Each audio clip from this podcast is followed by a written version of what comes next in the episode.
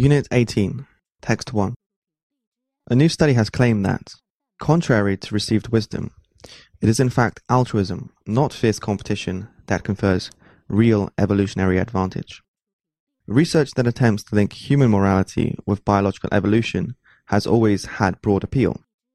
For decades, we have lived with the idea that Charles Darwin's theory of natural selection can explain everything in terms of competition, and that therefore evolution favors selfishness.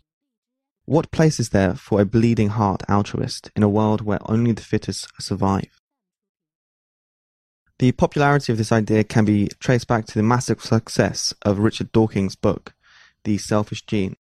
Let us try to teach generosity and altruism, Dawkins wrote, because we are born selfish.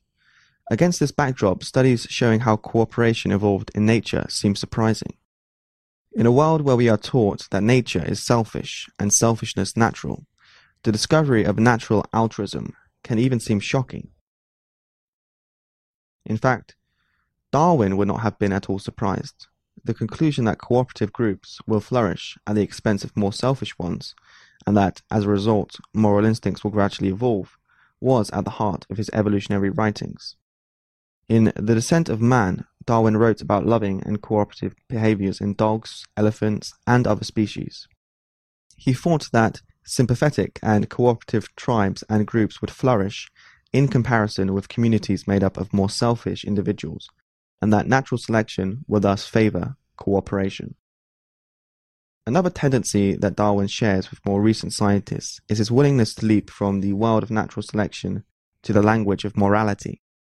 Writing of the evolution of human cooperation, Darwin predicted that, looking to future generations, there is no cause to fear that the social instincts will grow weaker, and we may expect that virtuous habits will grow stronger, becoming perhaps fixed by inheritance. In this case, the struggle between our higher and lower impulses will be less severe, and virtue will be triumphant.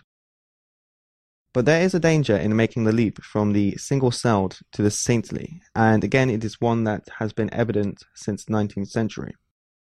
Darwin's fellow evolutionist, Herbert Spencer, defined altruism in physical terms, generally as any action that benefited another organism at some cost to the self, but even including mere physical division and loss of matter in very simple organisms.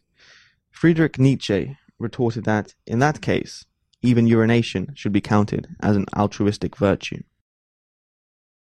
In fact, selfishness and cooperation, like love and hate, war and peace, are all natural and evolved in one sense. But human beings, unlike yeast cells, have morals and minds with which we make choices and form emotional attachments. We also form ourselves into social groups which determine our values. It is through these moral and social means that we decide whether and in what respects to follow or to resist nature.